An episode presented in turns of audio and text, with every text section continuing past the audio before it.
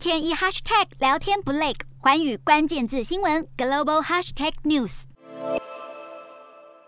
印尼本月十号宣布要向法国采购四十二架的战机，总价值是高达八十一亿美元。随后呢，美国也马上宣布要出售给印尼总价值一百七十六亿美元的三十六架战机。但印尼这样大进补军力，却引发了国民的反弹，还有质疑声浪。由于过去两年世界各国饱受新冠疫情肆虐之苦，除了医疗卫生方面，更重创了多国财政经济。然而，印尼呢却大举动的购入军机不免让各界担忧国家的财政负担，并且支付军机的钱从何处而来也遭受质疑。不过，也有分析师表示，尽管过去几年国防开支显著的增加，但是国防预算占国内生产总值却维持在百分之零点七到零点八，呼吁外界无需过度的担忧。